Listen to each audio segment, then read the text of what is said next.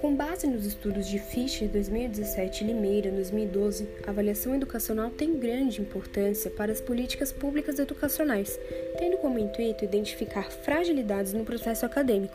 Além disso, estabelecer situações individuais de cada aluno, promovendo melhoria no controle de aprendizagem de ensino. O primeiro movimento relacionado à avaliação da aprendizagem aconteceu no período jesuítico de 1549 a 1759.